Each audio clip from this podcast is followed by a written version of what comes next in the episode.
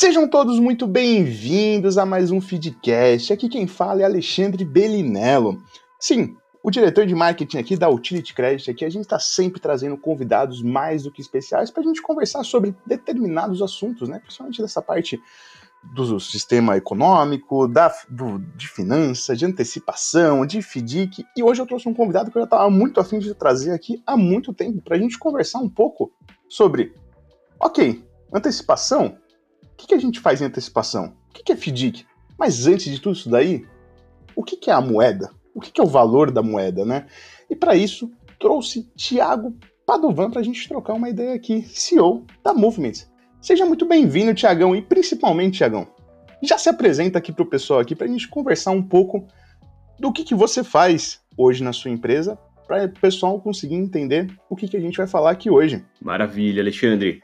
Obrigado, obrigado pelo convite. É um prazer aqui bater um papo com você sobre esses assuntos que eu tô super envolvido, gosto bastante e espero poder contribuir aí com, com bastante uma conversa bem legal para trazer uns elementos interessantes para a turma aí é, pensar também o que pode ser legal. Bom, hoje eu sou CEO da Movements. A Movements é uma empresa de consultoria em inovação e tecnologias é, descentralizadas, né? Então a gente trabalha com diversas empresas, é, ajudando mesmo elas a navegarem nesse mundo das criptomoedas, Bitcoin, é, até chegando em Web3, metaverso, né? Então tudo isso a gente acaba ajudando as empresas a navegarem nesses novos conceitos, nessas novas tecnologias que surgiram é, nesses últimos anos. Né? Eu estou envolvido com, block, com, blockchain, com Bitcoin, com, as, com os criptoativos desde 2015. Fui fundador da Blockchain Academy também, uma iniciativa aí pioneira de educação nesses assuntos. Né? Fiquei ali na Blockchain Academy de 2016 a 2020 e desde então estou nessa trilha aí meio consultiva ajudando as empresas a navegarem nesse, Vocês nesse já ambiente. Entenderam porque eu trouxe o Thiago aqui, então, né? Pra gente conversar um pouco sobre a evolução da moeda, né? Então, Tiagão, queria te fazer uma pergunta, e eu acho que até parte aqui do princípio que a gente sempre faz aqui no podcast, que é perguntar sempre como que as coisas surgiram, né? Quando veio a Pamela aqui, ela tava falando da análise de risco, né, que ela faz, era muito engraçado, né? Porque análise de risco, análise de crédito mesmo, que a Silvia também veio aqui no podcast e descreveu pra gente que era tudo no papel. Né? Então, para você conseguir fazer uma transação ou alguma, alguma operação, no caso, você tinha que mandar uma carta. E hoje em dia você faz tudo digitalmente. O que eu queria te fazer uma pergunta, e eu acho que vai até muito atrás, muito lá nos primórdios, quando a gente fala de moeda. O que, é o valor da moeda, né, que a gente questiona, né? Uh, ouro, prata, objetos, até mesmo, até estar brincando aqui em off, né? O sal mesmo, né? Era uma, era uma moeda de troca, era alguma coisa que tinha o seu valor para ter uma troca. E hoje em dia a gente conhece né, a questão do físico, né? Que é a nota, que é a moeda. E muita gente acredita que isso daqui vai ser sempre, né? E na verdade, acho que está se mostrando no mercado que não vai ser, mas eu queria saber com você. O que, que é o valor da moeda? O que, que a gente pode considerar hoje como valor da moeda e como que isso sofre transformações com, a, com o passar do tempo e principalmente como que a gente ajusta esses valores? Que essa aqui acho que é a minha maior dúvida. Legal. Pô, é um assunto fascinante mesmo, né? Tem muitos autores muito interessantes que escreveram já sobre a história do dinheiro, a história da moeda, né? Tem, tem muito material bacana pro pessoal, né? Acho que dá, como você falou, dá para dar um pa vários passos atrás, né, para a gente começar a entender um pouquinho esse assunto, né? Ou imaginar um mundo antes do dinheiro, né? Antes desse meio de troca que a gente tem hoje, né? Antigamente, bem antigamente, era um mundo que é, vivia através dos escambos, né? As pessoas trocavam coisas. Então eu tinha é, algumas vaquinhas e o meu vizinho ali tinha grão de café. Eu falava, pô, você troca uma vaca por X, X toneladas de X sacas de café, e o outro meu vizinho tinha trigo, e eu tinha cabra, e aí eu trocava minhas cabras pelo trigo dele. A economia era muito local, né? A economia rodava ali entre aquelas pessoas que moravam perto e via escambo mesmo, né? Você tinha que trocar um produto que você produzia por outro produto que o seu vizinho ali, as pessoas daquela região produziam também. é, chegou um momento que essas trocas começaram a ficar mais complexas, assim, né? O mundo começou a se conectar mais, as pessoas começaram a viajar mais, cada vez mais, e esse tipo de troca acaba ficando muito difícil em alguns momentos, né? Por exemplo, como é que eu vou trocar uma vaca aqui por um tempero que um indiano fazia lá na, na Índia, né? Começa a ficar difícil, eu preciso levar esse produto até lá, né? Ou com umas trocas muito grandes de valores também, né?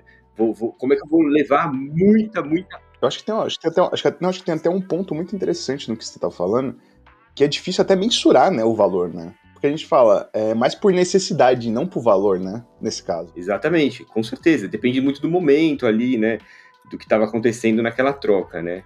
É, bom, encurtando um pouco a história, acho que vocês entenderam o contexto todo, né? E com, essas, com, essas, com esses desafios de transações é, entre regiões que estavam muito longe e também transações muito grandes, né? Como é que eu vou comprar uma casa, por exemplo? Que eu não posso. Como é que eu vou trocar uma casa também? Que eu não posso movê-la, né? Eu não posso levar essa casa para outro país, né? Eu não posso usar isso, né? Como, como meio de troca. Então, começou-se a se testar vários mo modelos de um meio de troca, né? Que poderia representar é, alguns valores e aí facilitar esse tipo de troca entre a sociedade, né? Então, lá atrás, começaram a usar é, conchas, né? Muita gente usava é, o sal, minérios, aí foi né, ouro, prata, isso sempre foi muito usado também na história é, do dinheiro, né? E isso foi evoluindo até o momento que é, uma pessoa teve uma brilhante ideia de criar uma cédula, né? Um papel moeda que representava um certo tipo, uma certa quantidade de dinheiro que ela tinha guardado em um outro banco em outro país, né? Foi uma jogada genial, assim, né? Porque a partir desse momento, essa pessoa não precisava mais andar com as suas riquezas, né? Não precisava andar mais com o seu ouro, com a sua prata, com as suas conchas ali naquele momento.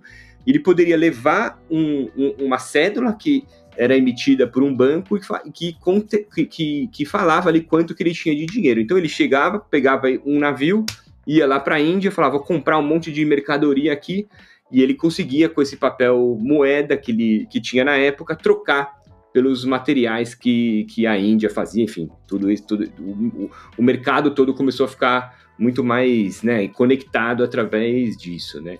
E a partir desse momento, né, muita coisa surgiu, né? Os bancos públicos, é, depois vieram os bancos privados, né? É, o, cada, cada banco cada banco público, né, os bancos centrais começaram a emitir as suas moedas, né, depois veio o padrão dólar, que todo atrelado também ao, ao, ao petróleo, né, o mundo hoje todo roda em cima desse mecanismo é, dolarizado, né, e a gente viu até recentemente toda a digitalização do dinheiro, né, a gente hoje pouco usa mesmo a cédula, né, já está todo mundo usando o Pix, usando primeiro cartões, né, cartões de crédito, e agora o Pix aí veio aqui no Brasil também para para facilitar muito esse meio de troca. Então, obviamente, resumi absolutamente essa história, mas essa é mais ou menos a linha. mas foi ótimo, mas daí acho que é sensacional você trazer isso, não para a gente levar, levar nessa toada aqui. Acho que é essa, essa resumida que você deu foi fera demais. Perfeito. e, cara, eu acho que tem até um ponto. Eu acho que isso daí, beleza, a gente trouxe do passado, e é engraçado, eu acho que foi um dos pontos que você acabou comentando, que é o que a gente fala, né? A gente sai da necessidade né? Eu acho que tem aquela parte, não do valor, mas a necessidade. Hoje, a gente já passa mais por um valor. Hoje a gente sabe o quanto que custa, quanto que está a conversão do dólar, do euro, do, da libra, do real mesmo. Só que tem uma coisa que foi o que você falou, agora estamos na parte digital. E acho que nada melhor para explicar aqui do que você a questão de criptomoedas, né? Porque ainda acho que é uma coisa ainda muito nebulosa no mercado, ainda para muitas pessoas. Para outras não, outras já estão milionárias, outras já não, não tem mais esse problema, porque já entenderam como é que funciona. Mas eu queria entender um pouco com você, cara, essa digitalização e essa criação até mesmo de novas moedas. Eu queria entender com você, hoje, como é que uma moeda consegue se gerar valor? É o projeto? É o trabalho? E principalmente, como é que a gente consegue mensurar valor a esses projetos? Lembrando que hoje é tudo uma forma digital. Né? Então, queria entender um pouco mais com você, cara. Tipo, esse pensamento como um todo, assim, da gente estar tá trabalhando hoje com digital, NFTs, o metaverso, até que você comentou aqui no começo. Cara, o que, que é isso, né? E o que, que vai ser, provavelmente, da moeda, né? Porque acho que é, até no. até daquela parte que a gente tinha conversado, em 1300 que foi gerado a moeda, né? Então, tipo, a, a cédula, né, no caso, né? E agora? O que, que vai ser? O que, que vai vir, né, cara? Essa é a minha dúvida, que entender um pouco com você. Legal. Pô, acho que é bacana a gente explorar um conceito que é, é, tudo, tudo que a gente vive, basicamente, é uma convenção social, né, Alexandre? Então, é, a gente acredita que aquilo vale porque outras pessoas acreditam que aquilo vale também, né?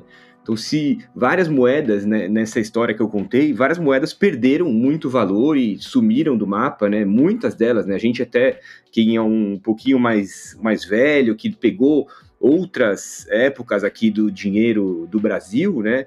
É, o real, que foi que surgiu em 94, antes tinham outras moedas que perderam muito valor e tiveram que, ter, que, tiveram que ser substituídas por outras, né? O cruzeiro real, cruzado, enfim, a gente teve uma infinidade de moedas. Tem, uma, tem um estudo que mostra que toda moeda fiduciária, né, que é essa moeda que a gente usa é, atualmente, ela tem um prazo de validade, assim, né? Nunca, nunca. Acho que o dólar é a que mais está durando, assim, essas moedas mais modernas, né? Acho que tá, tá durando, é, o que, é a que mais está durando, mas ela tem um período de vida, assim. Então, ela vai morrer. Uma hora ou outra, ela vai perdendo valor, vai perdendo valor, vai perdendo valor com a inflação.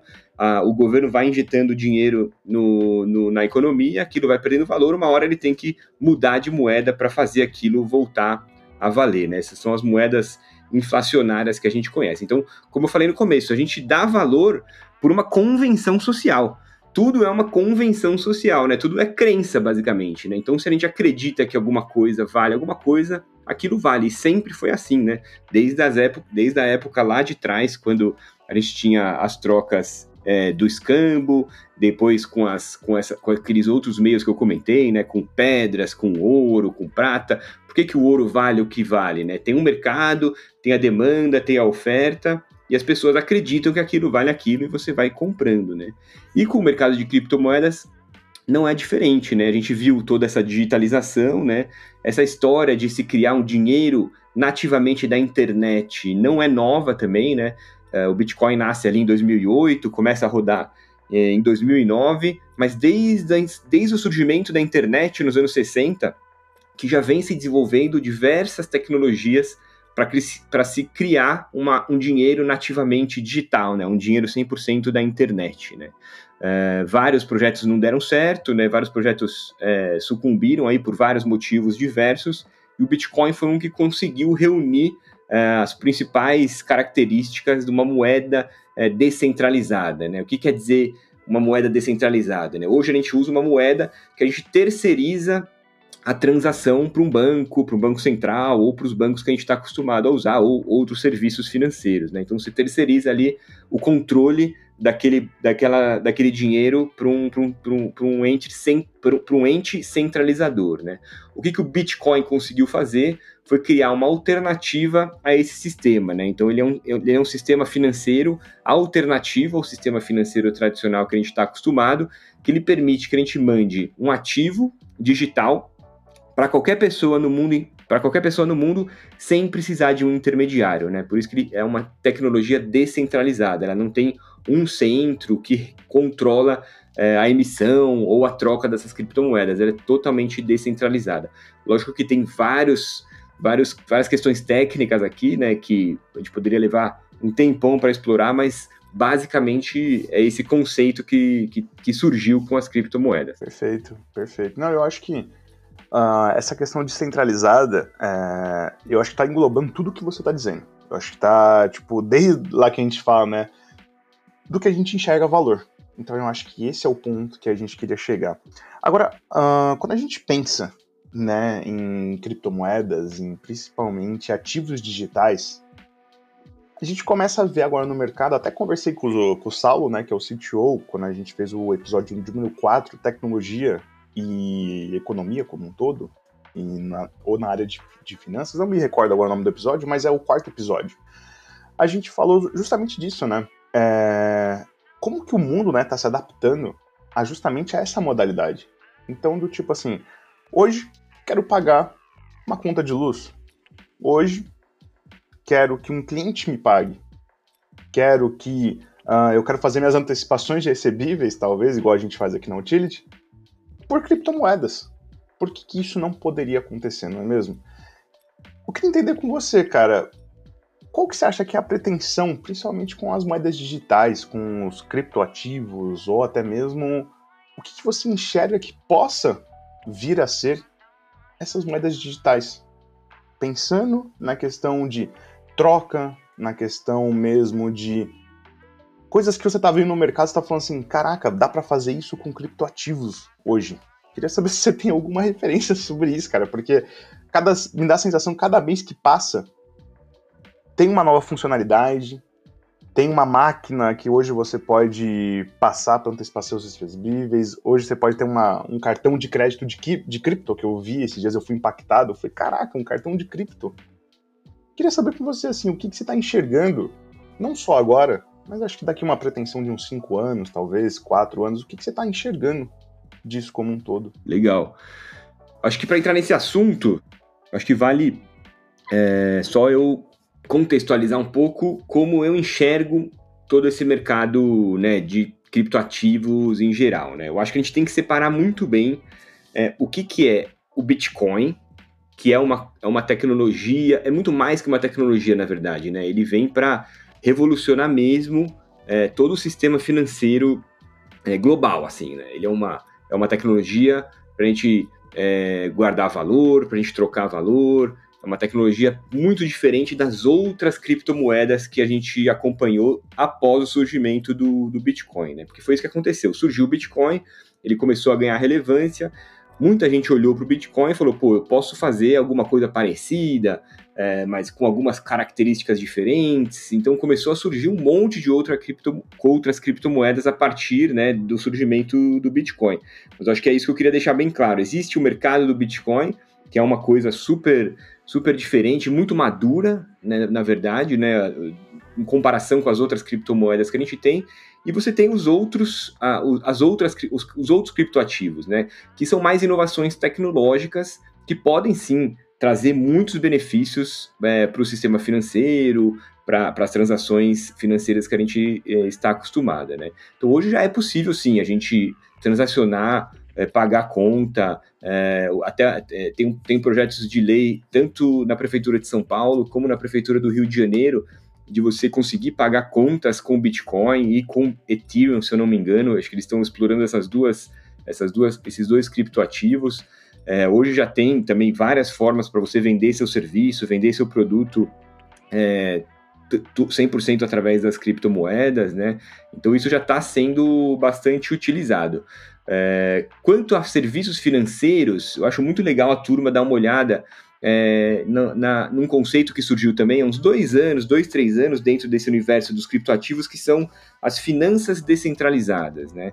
É, muita gente vai encontrar aí no, na internet como DeFi, né? Decentralized Finance, que é basicamente você reproduzir todos os serviços é, financeiros que a gente está acostumado hoje, então crédito, empréstimo, tudo que a gente tem hoje é, que um banco oferece para a gente, tradicionalmente, ele ser também representado 100% é, nesse ambiente é, blockchain, né? esse ambiente descentralizado, sem com a mesma característica que trouxe o Bitcoin ali, né, que a gente hoje tem esse dinheiro descentralizado, a gente também teria todos esses serviços financeiros todos descentralizados. Imagina você hoje é, conseguir pegar um empréstimo é, nessa, né, em criptoativos, deixar uma garantia também em criptoativos é, e não ter nenhum tipo de controle sobre isso, né? Você não tem um, um banco que possa é, pegar isso de você, você cumprindo todas as regras que estão naquele serviço, você consegue usá-lo aí de forma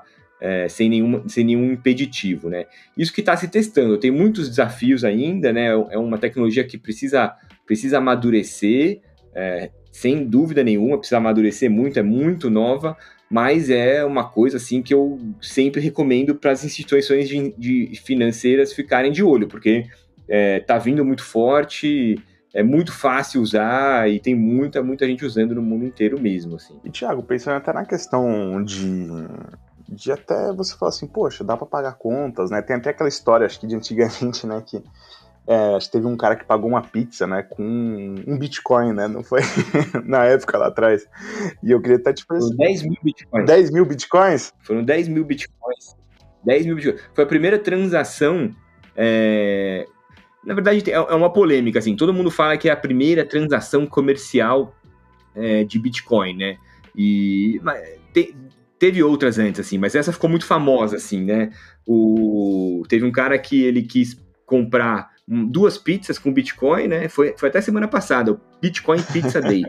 É, todo ano a comunidade de Bitcoin ele, ela comemora esse dia. Então ele, ele botou num fórum na internet lá, falou: pô, eu quero comprar uma pizza, é, quero comprar pizza com Bitcoin, quem que aceita, né?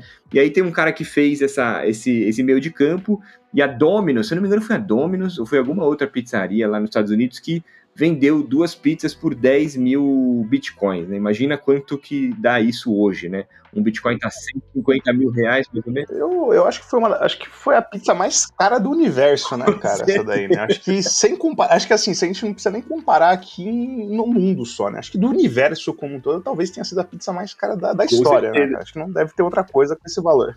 Se você colocar na, no progressão até hoje, sem dúvida nenhuma.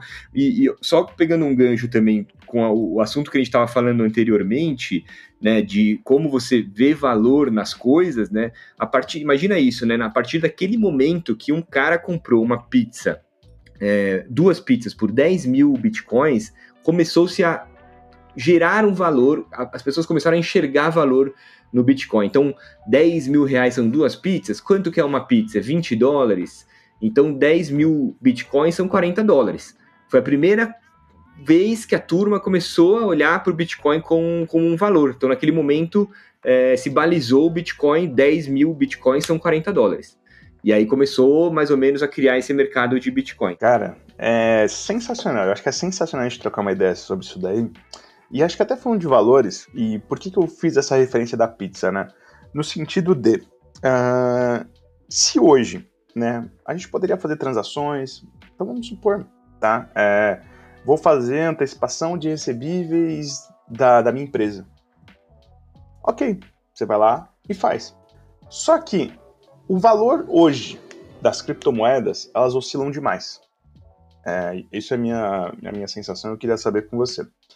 Então, se corre um risco de, de repente, eu fazer uma transação dessa, ou uma operação dessa, pagando, vamos supor, que fosse o custo de 10, e daqui cinco anos tudo isso daí ser tipo 100 mil, corre-se o risco disso acontecer.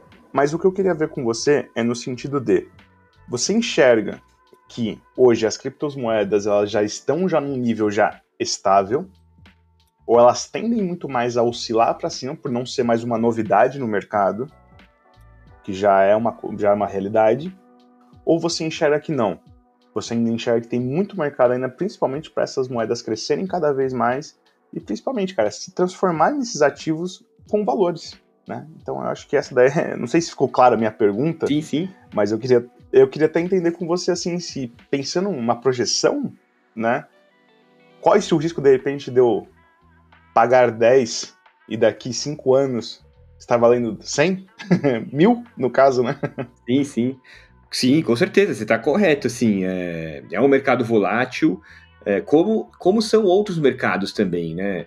É, a, gente, a gente vem acompanhando ultimamente, né? Teve vários casos, por exemplo, do, das ações da Netflix, que de uma hora, de um dia para o outro, despencaram ali, não sei quanto de cabeça, foi 40%, 50% de um dia para o outro, né? Os ativos têm essa. Esse, todos os ativos tem algum tipo de risco, né?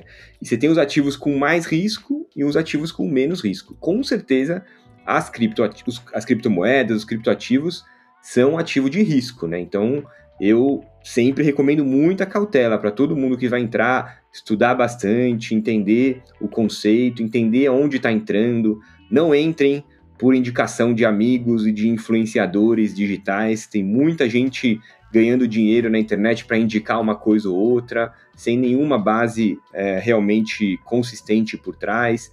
Então, essa é sempre minha recomendação. Entrem com cuidado, entrem estudando bastante, entrem entendendo o mercado. O mercado é muito legal, o mercado tem muitas oportunidades, mas é um mercado, como disse, de risco, né? É... E aí, de novo, eu separo Bitcoin das outras criptomoedas. Quando você pergunta qual que é o risco, o risco do Bitcoin é menor hoje, porque ele já tem uma base, ele já tem muitos anos de uso, o ecossistema dele todo já está desenvolvido. Então, você imaginar hoje que o Bitcoin vai a zero ou vai cair muito, é muito, muito, muito difícil de acontecer. Né? Porque já tem muita base, já tem é, países já como El Salvador e tem outro país na, na África que também já, já regulamentou o Bitcoin como uma moeda é, legal do país, né? Você já tem grandes fundos americanos, fundos europeus, aqui no Brasil também você tem fundos de investimento investindo em Bitcoin. Então é difícil a gente imaginar que esse, que esse mercado que já está né, relativamente maduro vai sofrer uma, uma. que vai sumir, assim, muito difícil de acontecer. As outras criptomoedas precisa de ainda mais cuidado, assim, são mercados muito menores, né? Enquanto o Bitcoin hoje tem, se eu não me engano, se eu não me engano de cabeça, 600 bilhões de dólares em, em, em tamanho de mercado, tem outras criptomoedas que têm 500 milhões, 1 bilhão. Então imagina, olha a diferença disso, né? Olha o risco que você tem em entrar num mercado de 1 bilhão de dólares, de 500 milhões muitas vezes, às vezes menos do que isso, né? Um mercado muito mais suscetível. Podem ser as baleias, né? Exatamente, muito mais suscetível a, a manipulação, a um, a um hack, alguma coisa nesse sentido. Então, de novo, eu separo. O Bitcoin, é um mercado muito legal para olhar, eu aconselho muito as pessoas olharem, entrarem no Bitcoin é, mês a mês, com alguma coisinha ali para sentir o mercado, mas a, as outras precisa de muito mais estudo, assim, precisa de muito mais entendimento, e tem muito aventureiro aí indicando moeda e não vai levar a nada, né? Perfeito, ótimo, ótimo dar esse toque aqui, porque, ah não, ó, tá crescendo 10%, meu amigo, se tá crescendo 10%, pode cair 50%, ou às vezes pode nem existir mais essa moeda, né? Então, acho que é tomar muito cuidado com o que a gente vê, né? Perfeito.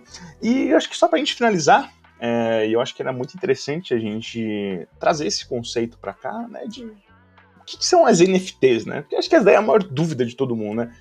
E aí a minha pergunta, eu acho que se baseia muito nessa aula que você deu aqui, né? Acho que não foi nenhuma conversa, foi mais uma aula que você explica sobre valor e principalmente necessidade, né? Então, qual é a minha necessidade dentro de um valor que é estipulado dentro de uma moeda, até mesmo de uma concha, até mesmo de um criptoativo. Então, queria entender com você o que é NFT e principalmente você enxerga mercados muito similares com o do Bitcoin ou até mesmo os criptoativos como um todo, ou até mesmo a questão do dinheiro, né? Então daqui a um tempo, daqui a pouco, vou dar outro exemplo para ficar muito nítido, acho que com tudo que a gente falou aqui é, eu vou poder comprar uma pizza, um exemplo com uma NFT? A dúvida que eu tô levantando aqui para você e queria saber sua opinião. Ah, pô, NFT acho que daria outro episódio inteiro, viu, Alexandre? Ah, é? é um assunto, é um assunto comprido, assim, porque ficou muito forte, né, no último ano, principalmente 2021, explodiu, assim. Eu vou tentar resumir, assim, é, desculpa se, se alguém já está muito no mercado, vai ver que está super, super, muito superficial a minha explicação. Mas é, que, que são o que, que, que, é o NFT, né? O, a sigla quer dizer Non-Fungible Token, né? NFT, que é tokens não fungíveis. Eu vou dar uma, um exemplo de, de para a gente entender o que, que é fungibilidade, que é uma palavra estranha, assim, ninguém estava usando muito, né? Começou a se usar agora com os NFTs. A gente tem os ativos fungíveis e você tem os ativos, ativos infungíveis, né? Ou não fungíveis. O que, que é um ativo fungível? O nosso dinheiro é um ativo fungível. Por exemplo, o real é um ativo fungível. O que, que é fungibilidade? Você tem um valor, né? Você pode trocar um real, uma unidade de um real por outra unidade de um real. Elas valem a mesma coisa no mercado, basicamente. E você pode dividir esse um real em, em frações, né? Você pode dividir um real em 50 centavos, em 25 centavos, em 10 centavos. Isso são características de ativos fungíveis. Então, o ouro é um ativo fungível, o dólar é um ativo fungível, o real é um ativo fungível, e todas as criptomoedas que a gente acompanhou nos últimos anos são ativos fungíveis também. O Bitcoin também tem essa mesma característica. Eu troco um Bitcoin por outro Bitcoin. Eu divido um Bitcoin em várias frações. Então, é, dei aqui um contexto do que é fungibilidade. O que é um ativo não fungível? É um ativo que você não é, é o contrário do fungível, né? É você não pode dividi-lo, você não pode cortar esse ativo no meio, é, senão ele perde totalmente o valor dele e também não existe um outro ativo é, igual a esse no mundo. Qual é o exemplo maior que a gente pode dar sobre um ativo não fungível? A Mona Lisa, um quadro da Mona Lisa, por exemplo, né? Só tem um no mundo, fica lá no Museu do Louvre, vale milhões de dólares, nem sei quanto vale hoje, acho que não tem nem valor, ou não dá para comprar, né? Ninguém consegue comprar a Mona Lisa hoje, é uma coisa que não dá nem para valorar. Só que não existe outra no mundo. Não tem como você copiar uma Mona Lisa. E se você cortar a Mona Lisa no meio, ela vai valer nada. Ninguém vai querer esse quadro cortado. Ela só vale nessas condições que ela tem hoje. Então isso é um ativo não fungível. Toda essa característica foi trazida também para o mundo dos criptoativos, né? Então, até agora a gente tinha os, os tokens, né, os, as criptomoedas como ativos fungíveis, e foi se criado um padrão de token ali dentro do blockchains de um, um, um token único, né? A gente tem, trouxe essa característica de um ativo único, absolutamente único, dentro do ambiente é, digital. Então, basicamente é isso que é um NFT.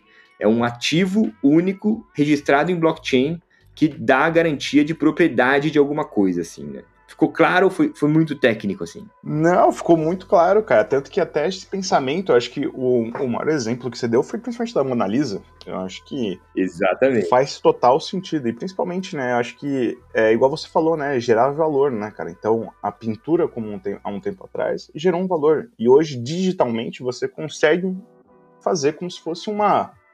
Não uma obra-prima, não é isso que eu quero dizer, mas você consegue criar valor sobre aquilo faz total sentido. Se a gente for pensar na questão de antigamente, questão de hoje. Exatamente. E quem sabe daqui, vamos supor, daqui 100 anos, possa valer muito. Daqui 100 anos, a gente não vai saber a questão da Mona Lisa, a questão dos outros, qual que vai ser o valor de cada coisa. Então, perfeito. Acho que ficou, com certeza. Acho que ficou bem claro com a sua explicação. Mas eu acho que dá pra gente. Depois a gente marca outro só para falar disso. Não, com certeza. Acho que não só esse, cara, mas eu queria trazer muito até a questão do metaverso, né? Porque acho que tem muito a ver com o que você está dizendo. acho que faz total sentido, assim, até para questão de expansão tudo. Sem dúvida. Mas eu acho que seria acho que o papo mesmo que a gente quis trazer neste daqui era justamente isso, né? Entender o que, que hoje é o valor do dinheiro, né? Então, principalmente, putz, quando eu pego um empréstimo no banco, o que, que significa esse empréstimo no banco, no caso, né? Então não quer dizer que você está indo ali pegando só o dinheiro por dinheiro tem um valor por trás daquilo. E acho que essa explicação, como um todo você disse, faz total sentido. Um empréstimo no banco, um empréstimo em alguma empresa, ou até mesmo, que eu até comentei aqui, antecipação de recebíveis mesmo, faz total sentido com o que a gente vive hoje, né? E essa adaptação como um todo, eu acho que é uma questão de tempo e principalmente, né? É, como a moeda foi mudando todo esse período. E principalmente a gente vai passar por uma mudança agora e com a era digital, é o que a gente fala, a era digital, o que acontecia em 100 anos, hoje acontece em um ano. Então, assim vai indo e assim vão acontecendo as mudanças. Tiago, queria agradecer demais, cara. Pô, demais mesmo a sua participação aqui. E queria deixar esse espaço aqui mesmo para o pessoal conhecer seu trabalho. Se você quiser falar até um pouco mais da Movement, cara, se sinta à vontade. Esse espaço aqui é seu. Pô, maravilha, Alexandre. Queria agradecer novamente também pelo convite aí, pela oportunidade. É, bom, tô, na, tô nas redes, quem quiser me achar no LinkedIn, é, Thiago Padovan, com H, Thiago Padovan. É, e também tem o nosso site que é movements.network. Quem quiser também, ali tem os meus contatos, ali tem um pouco dos projetos que a gente é, já desenvolveu. Estou super à disposição. Quem quiser bater um papo sobre esses assuntos ou outros também, estou super, a, super à disposição aí. Obrigado. Que isso, fechado, meu amigo. Muito obrigado você pela participação e principalmente por essa aula que você deu. Pessoal, queria deixar um recadinho final aqui para vocês. Os outros episódios também que a gente gravou, falando de tecnologia, falando de antecipação, falando de risco, análise de crédito. Cara, quer aprender um pouco mais sobre isso daí? Os episódios aqui embaixo aqui estão todos disponíveis para você aprender cada vez mais. Fechado? Não esquece de seguir a gente nas redes sociais, Utility Credit no LinkedIn, Utility Credit no Instagram. A gente lá posta várias informações, mais para a questão mesmo de você entender o que, que é uma antecipação de recebível, o que, que é um FDIC, o que, que é a questão dinheiro, igual o Thiago explicou aqui para gente. Fechado?